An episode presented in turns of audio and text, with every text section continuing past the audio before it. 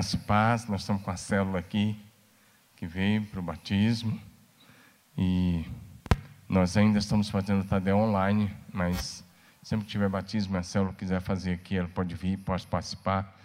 E domingo nós estamos com nossos culto de celebração. Nesse fim de semana, deixa eu dizer isso a você, nós temos culto aqui do Multi, sexta-feira às 20 horas, sábado às 20 horas, culto DIP, e domingo nós teremos quatro horários, às 8 e meia da manhã, nosso primeiro momento, às 11h15, nosso segundo culto, às 17 horas e às 20 horas. São cultos bem rápidos, de uma hora e pouco, e eu encorajo você a participar. Quero também pedir a você que faça uma coisa. Pega o seu celular agora e indique este culto, essa palavra para as pessoas que você ama, para as pessoas que você quer bem, para as pessoas que você quer ver se tornando discípulo de Jesus. Nós estamos no nosso Tadel e nesse período no Tadel nós vamos estar reprisando aqui, reprisando não, desculpa, pregando algumas mensagens que nós pregamos na imersão.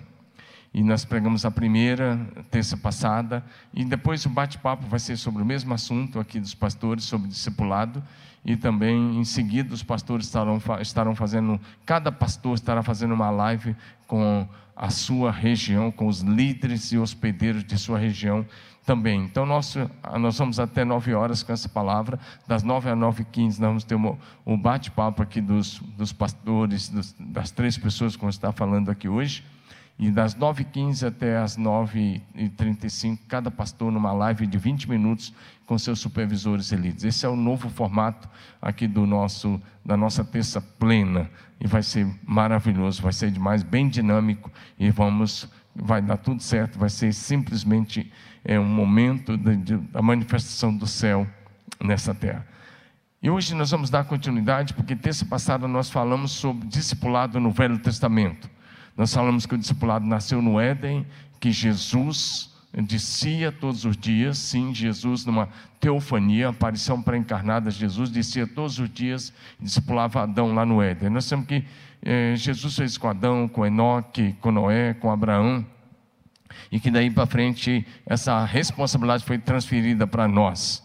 E aí, Jetro com Moisés, Moisés com Josué, e outros homens como Elias discipulando Eliseu, e assim os profetas, cada um eh, tinha seus discípulos. E hoje nós vamos olhar para Jesus, como Jesus formou. O tema de hoje é formando discípulos como Jesus. Ou seja, a ideia é que a gente possa é, fazer o que Jesus fez e como Jesus fez. Mateus capítulo 4, versos 18 a 22, a Bíblia diz: Caminhando Jesus junto ao mar da Galileia, viu dois irmãos, Simão, chamado Pedro, e André, que lançavam as redes ao mar porque eram pescadores.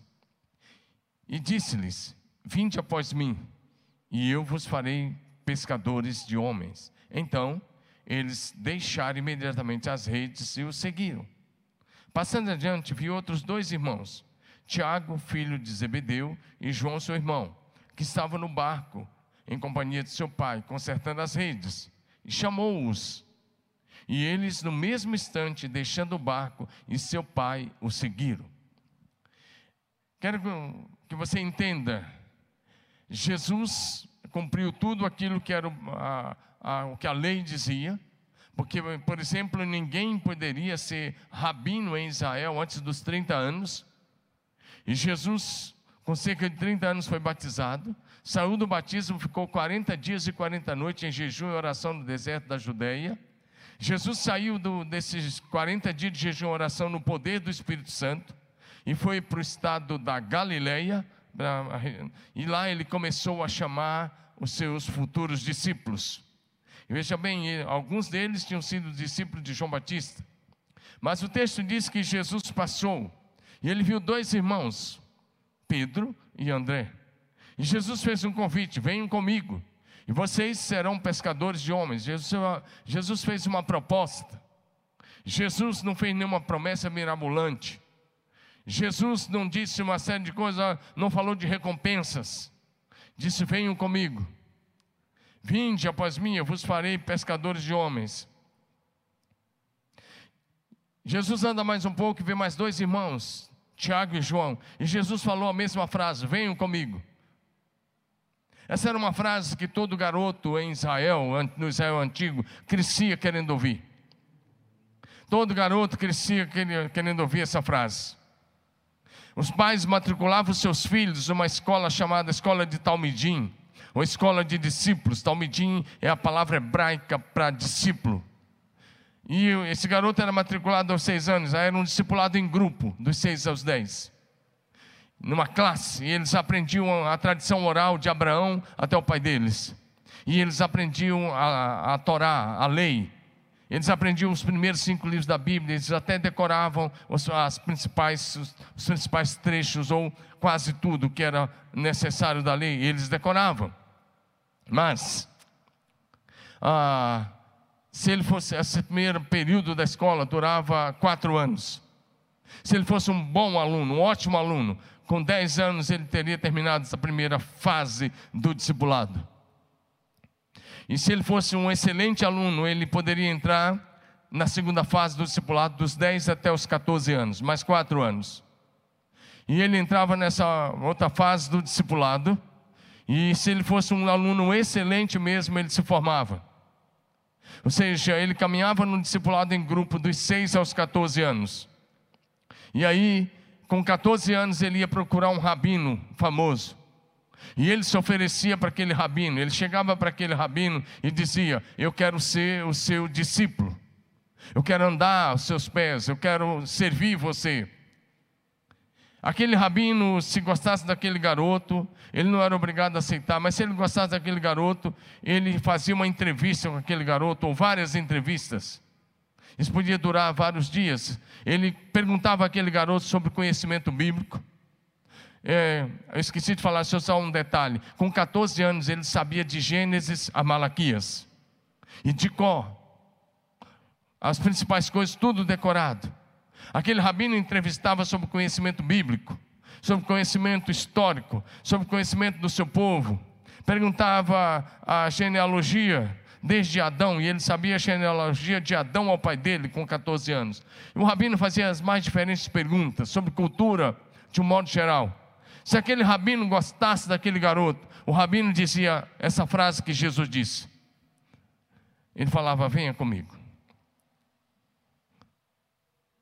Essa era a frase: Venha, siga-me. Venha, siga-me. Quando o rabino dizia aquilo, em muitos casos o garoto mudava até para a casa do rabino.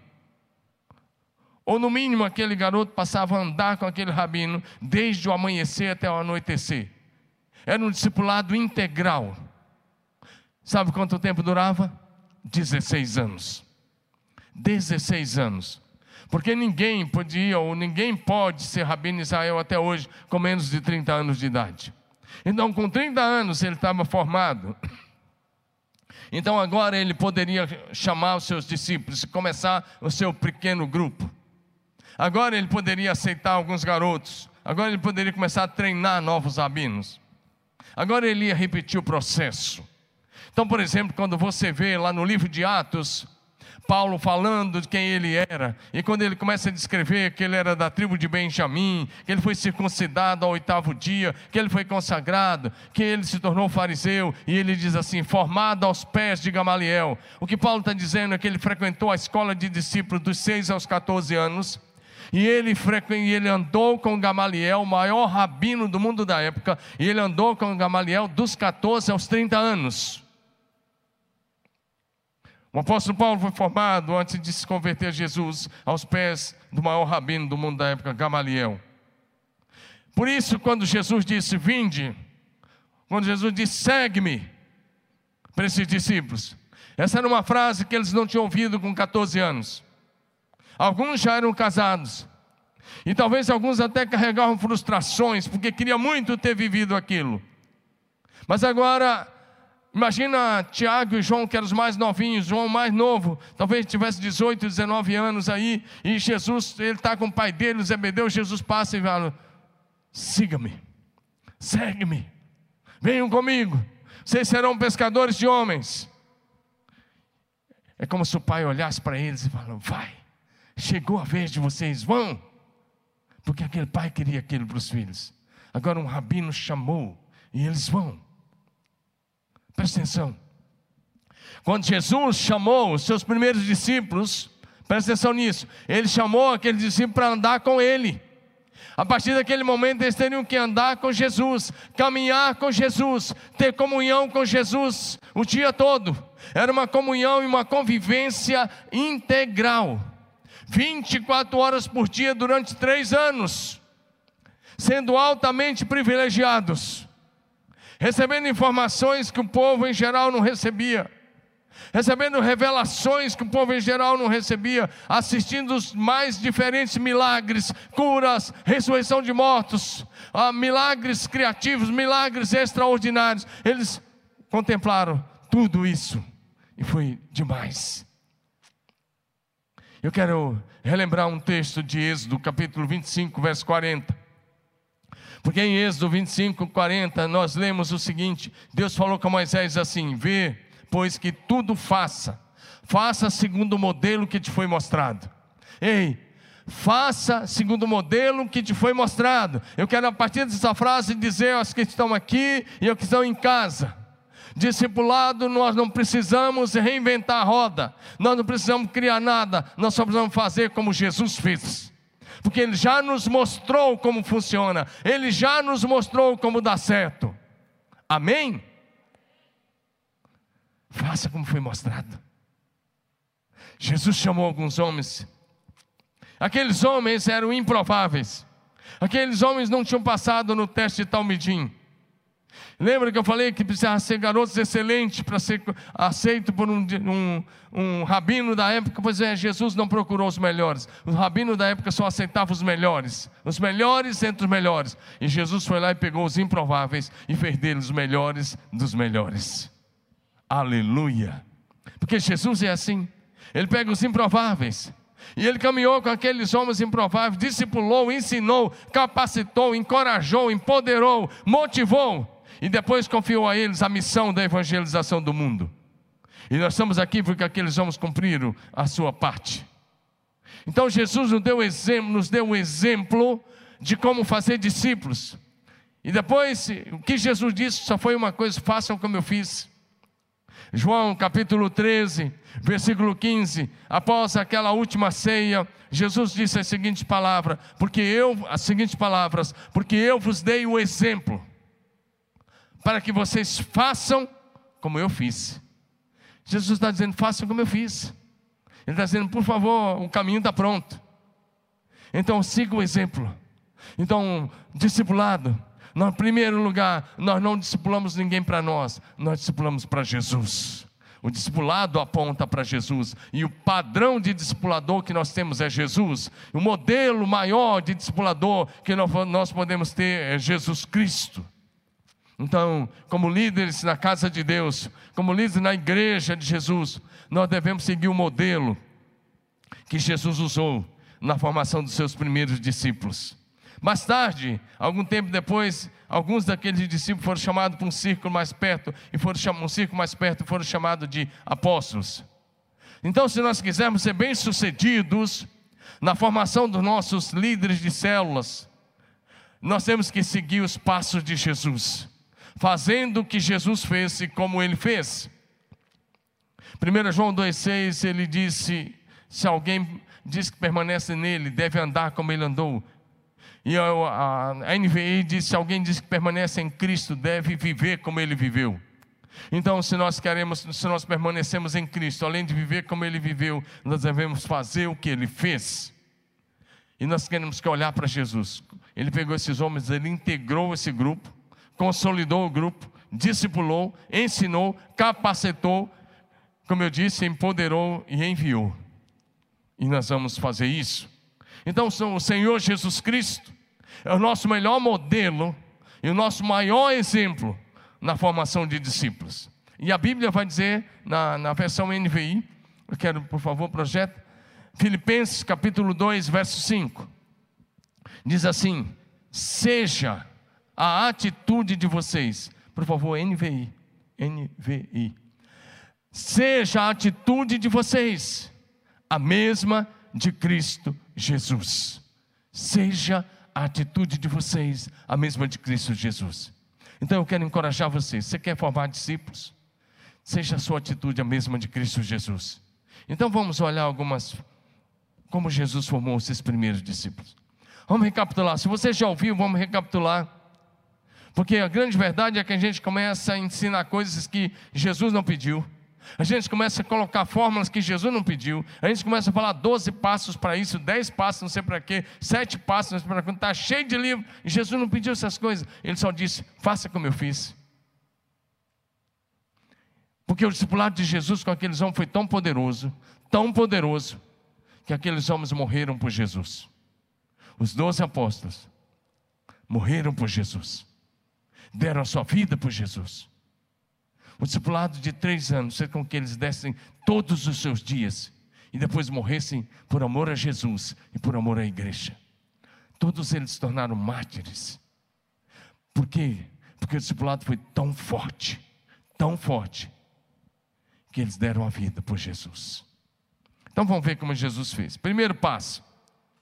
Eu vou passar bem rapidinho, não sei se eu consigo dar tudo, mas os pastores já têm o esboço aí, está até lá no grupo dos pastores, PIB sede. Podem passar depois e dar continuidade. Aliás, essa semana os pastores vão ensinar como é que foi o discipulado dos apóstolos em diante. Então, em primeiro lugar, eu fico pensando que Jesus chamou aqueles homens e eles vieram como eles estavam, eles eram pescadores, cobrador de imposto, tinha um lá que era revolucionário, né? o Simão Zelote era do Partido Revolucionário, os Zelotes eram do Partido Revolucionário Israelense, o pessoal que lutava pela independência de Israel. Vem gente de, dos mais diferentes segmentos. E aí, Jesus chama, eu penso, porque a primeira coisa que Jesus disse a eles: vocês ouvem e aprendem. É como se ele dissesse: sentem para ouvir e aprender. Então, nenhum discípulo começa ensinando. O discípulo começa, o discipulado começa quando você para para ouvir. E nesse período de ouvir, o que você pode é fazer perguntas. Os discípulos fizeram muitas perguntas. Mateus capítulo 9, verso 35, vai dizer que Jesus percorria todas as cidades e povoados ensinando nas sinagogas, pregando o evangelho do reino e curando toda sorte de doenças e enfermidades entre o povo. Jesus ensinava. E naquele ciclo Jesus parava e ensinava. Eu, quero, eu gosto de pensar, irmãos, que Jesus ensinou não só a Bíblia. Além da Bíblia, Jesus ensinou algumas coisas interessantes. Jesus ensinou aqueles discípulos desde as coisas mais básicas, mais simples da vida, do tipo como falar, como entrar numa festa, onde sentar numa festa de casamento. Por exemplo, ele diz: quando vocês entrarem numa festa, olha o que Jesus diz: não vão ocupar os primeiros lugares, senta lá atrás. E ele disse: porque se aqueles primeiros lugares já estiver reservado para os convidados especiais, você vai passar vergonha, porque o dono da casa vai dizer: por favor, se levanta, porque esse lugar está reservado. Jesus falou sobre isso. Tinha que ensinar aqueles homens até como sentar. E Jesus disse: senta lá atrás. E aí, se o dono da casa te chamar para frente, você vai ser honrado na presença de todos.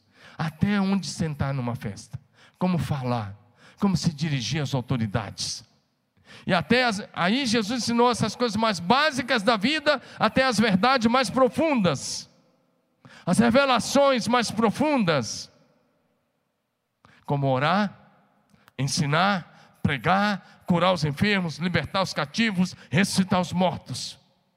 Jesus foi das coisas mais simples até as coisas mais altas. Esse é o caminho. E aí, o melhor caminho é o exemplo. Por isso essa primeira etapa era que eles podiam ouvir, era para eles ouvirem, ouvirem, e era para verem, ouvir e ver, ouvir e ver, ouvir o que Jesus falava, o que Jesus ensinava, e ao mesmo tempo assistir o que Jesus fazia, porque a maior, a maior lição é o exemplo. Segundo, a segunda coisa, nesse processo Jesus ensinar aqueles homens, eu estou passando bem rápido, Eu penso que Jesus dizia: Eu faço. Segunda etapa é: Eu faço. Vocês assistem e aprendem como fazer. Agora ele está dizendo: Vocês não vão só assistir. Agora vocês vão aprender como fazer. Ou seja, agora Jesus está dizendo, eu gosto da ideia de que Jesus está dizendo, agora vocês vão começar a participar. Agora vocês vão começar a participar e vocês vão aprender como fazer as coisas, porque logo, logo vocês estarão fazendo. Mateus capítulo 8, verso 16 e 17, diz assim: Chegada a tarde, trouxeram-lhe muitos endemoniados, e Jesus, meramente com a palavra, expulsou os espíritos e curou todos os que estavam doentes para que se cumprisse o que fora dito por intermédio do profeta Isaías, ele mesmo tomou as nossas enfermidades e carregou com as nossas doenças. Lucas capítulo 4, versos 40 e 41 diz: Ao pôr do sol, todos os que tinham enfermos de diferentes moléstias lhes traziam, e eles curavam impondo as mãos. Agora eles viram que Jesus curava pela palavra, como está em Mateus capítulo 8, mas Jesus também, em alguns casos, colocava as mãos. Agora eles sabiam que tinha momento, ia chegar momento, que quando eles fossem ministrar cura, algumas vezes eles dão uma ordem, como Pedro fez com o coxo mais tarde, lá na porta do templo de, em Jerusalém, no centro de Jerusalém quando ele deu uma palavra, levanta e anda. Mas também ia chegar o momento que eles tinham que impor as mãos. E também tinha chegar o momento que eles iam ungir, é o que Marcos vai dizer. E aí diz que o, te, o texto vai dizer que os demônios saíam gritando. Ou seja, o discípulo precisa sentar-se para observar e aprender como você dirige uma célula, como você dirige uma reunião, como você ora, como você expulsa os demônios, como você ora pelos enfermos, quando você traz a manifestação do céu para a terra. E depois ele vai imitar você, e depois ele vai fazer corretamente o que você fez, porque depois o papel do discípulo é, é imitar o seu discipulador. Terceiro lugar, é como se Jesus olhasse para eles e falasse: agora nós vamos entrar numa terceira fase. E essa terceira fase é: eu faço e vocês me ajudam a fazer. Agora Jesus está pedindo a participação deles. Eu gosto de pensar nesse ponto aqui de um milagre feito por muitas mãos, da obra feita por muitas mãos.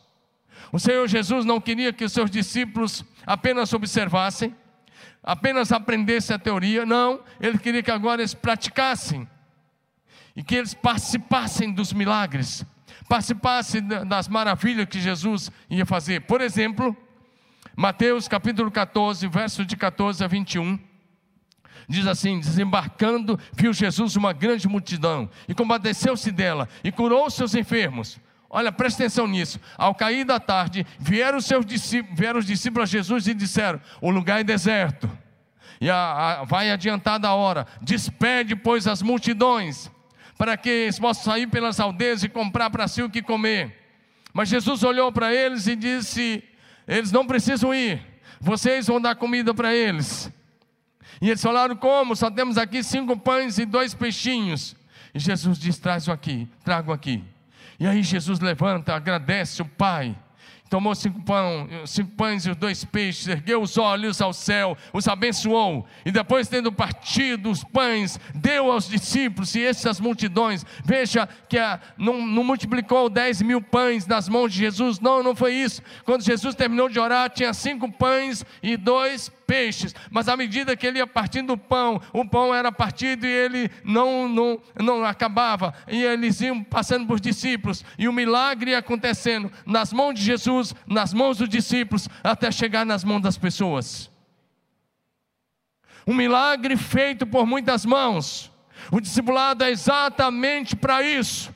Quando a gente começa a repartir, e nós só repartimos o que temos, só repartimos o que temos e só reproduzimos o que somos. Os discípulos queriam mandar embora milhares e milhares de pessoas. Jesus disse: Não, eles não vão embora, vocês vão dar comida. Jesus ora, mas o milagre vai acontecendo das mãos de Jesus para as mãos dos discípulos, das mãos dos discípulos para as mãos das pessoas. E a conclusão desse texto é que todos comeram e se fartaram. O texto diz: todos comeram e se fartaram. E dos pedaços que sobraram, recolheram doze cestos cheios, e os que comeram foram cinco mil homens, além de mulheres e crianças. Imagina, às vezes você pensa, mas Jesus terminou de orar, então ele tinha dez mil pães nas mãos. Não, o milagre ia acontecendo à medida que os pães e os peixes iam sendo repartidos. Então, se você está aí, você que está aqui, diga comigo: um milagre feito por muitas mãos. É assim que Deus quer que a gente faça. A igreja anda assim. A igreja caminha assim. Uma pessoa sozinha, eu sozinho não faço nada aqui. Mas com vocês, com você, nós podemos ir muito além. Foi assim que Jesus fez. A quarta coisa que Jesus fez. Veja bem, eu estou tendo que correr, mas na célula tem que acontecer exatamente isso. Um milagre feito por muitas mãos. E nós temos vários deles aí na Bíblia. Vários, vários. Todo mundo na célula pode ajudar para a salvação de alguém. Quando aqueles quatro homens levaram um paralítico até Jesus, foi um milagre feito por muitas mãos. Aquele homem jamais poderia chegar até Jesus, mas quatro homens levaram até Jesus. Então Jesus curou. Cada membro da célula pode ser usado para fazer isso. Quarto lugar. Agora, agora muda. Olha essa fase do discipulado. Nós estávamos numa fase que Jesus fazia e eles ajudavam Jesus a fazer, como na multiplicação dos pães e peixes. Mas agora, na quarta fase do discipulado, que é bem interessante, agora é assim: vocês fazem e eu ajudo a fazer. Jesus está dizendo agora, peraí, agora, agora é a hora de vocês fazerem e eu vou observar. Veja como é que começou. Jesus fazia, eles observavam. Agora mudou. Agora, Jesus está dizendo: vocês vão fazer e eu vou observar. Lucas capítulo 5, de 4 a, 9, a 7. Deixa eu ler isso para você. Vocês fazem e eu ajudo. Vocês fazem, eu ajudo vocês a fazer. Olha essa letra por cima da outra aí, está uma bagunça que eu acho que tem que dar uma, uma ajeitada aí, viu, projeção. Não sei o que está valendo. Tem uma pequena e uma grande por cima. Não sei se ali, não, aquele outro está sendo melhor. Ok, obrigado. Aí limpou. Obrigado. Lucas capítulo 5, versos de 4 a 7. Quando acabou de falar, Jesus estava usando o barco do Pedro. Quando acabou de falar, Jesus disse: Vai para onde as águas são mais profundas e lance as redes. E Pedro diz: Mestre, nós trabalhamos a noite toda e nós não pegamos nada, mas mediante a tua palavra eu vou lançar as redes. E fazendo isso, apanharam uma grande quantidade de peixes e rompiam-se-lhes as redes. Então fizeram sinais aos companheiros do outro barco, para que fossem ajudá-los. E foram e encheram ambos os barcos, a ponto de quase ir a pique. Jesus disse: Vocês fazem. Eles tinham pescado a noite toda, não pegaram nada. Mas com a ajuda de Jesus, lançaram a rede e encheram dois barcos, que quase iam a pique. Essa é a fase que Jesus está dizendo: agora vocês fazem, e vou ajudá-los. Chega uma hora que o discipulador tem que passar isso para o discípulo. Agora você vai fazer, eu só vou te ajudar a fazer. Eu estou aqui, conta comigo, estou do seu lado. E o discípulo vai dizer: Eu não sei falar, não, mas você consegue. Eu não, não posso, você pode. Mas eu não sei orar, não, eu estou aqui para te ajudar. Porque Jesus fez. O discipulador precisa ajudar os seus discípulos a realizar o trabalho do Senhor, mesmo quando eles falham mesmo quando eles fracassam. Em Mateus capítulo 17, tem um texto bastante interessante, de 14 a 20, eu vou só mencionar porque o tempo já está esgotando. O texto vai dizer para a gente que aquele, o, o, contexto é o seguinte: Jesus passou a noite toda no Monte da Transfiguração, como os apóstolos Pedro, Tiago e João. Mas lá embaixo do monte, lá no vale, tinha ficado nove apóstolos. E esses nove, um pai levou o filho, um adolescente possesso, lunático, que caía no fogo, na água, que o demônio judiava e maltratava. E aí levou, e o texto diz que aqueles nove não puderam fazer nada. Quando Jesus desceu, os, o pai estava incrédulo. Aquele pai já incrédulo, porque nove homens não conseguiram expulsar o demônio do adolescente. Aquele pai olha para Jesus e diz assim: Se tu podes, tem misericórdia do meu filho, faz alguma coisa. Jesus olhou para aquele pai e devolveu a palavra, disse: Se tu podes crer, se tu podes, tudo é possível que crê. E aí Jesus disse: Traz o menino.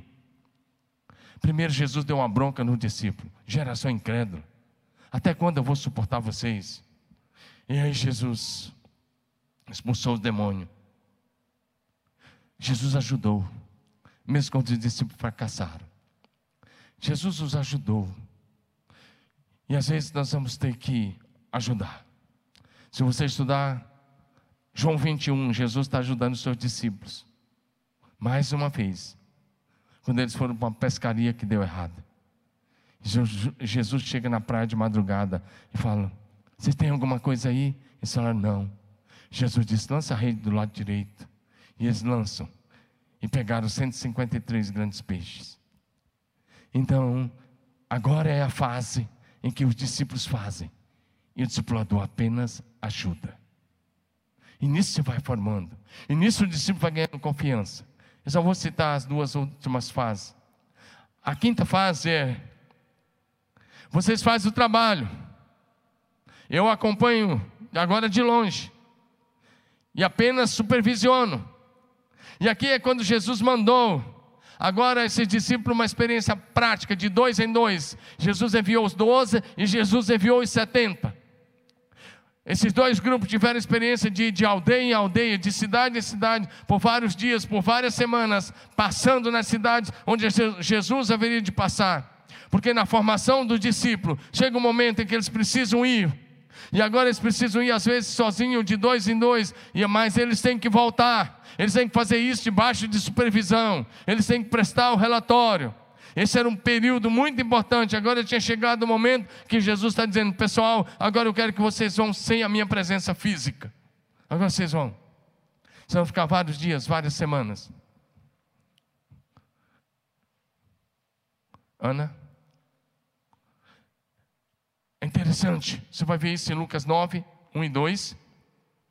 Você vai ver isso em Lucas 9, verso 6, Lucas 10, verso 7 e 8. E Jesus mandou ir pregar o evangelho, curar os enfermos, expulsar os demônios. E Jesus nos mandou fazer isso na autoridade do nome dele. Sexta e última coisa, é penúltima coisa. Agora Jesus disse: vocês vão, realizem o trabalho de dois e dois e me tragam o relatório. Agora Jesus queria receber de volta. Por favor, já pode vir aqui. Agora Jesus está dizendo: Vão, façam o trabalho e depois vocês me tragam o relatório. Depois vocês me contam como é que foi. É exatamente esse o processo da célula. Chega o um momento que os discípulos são enviados a fazer e apenas trazer o relatório. A.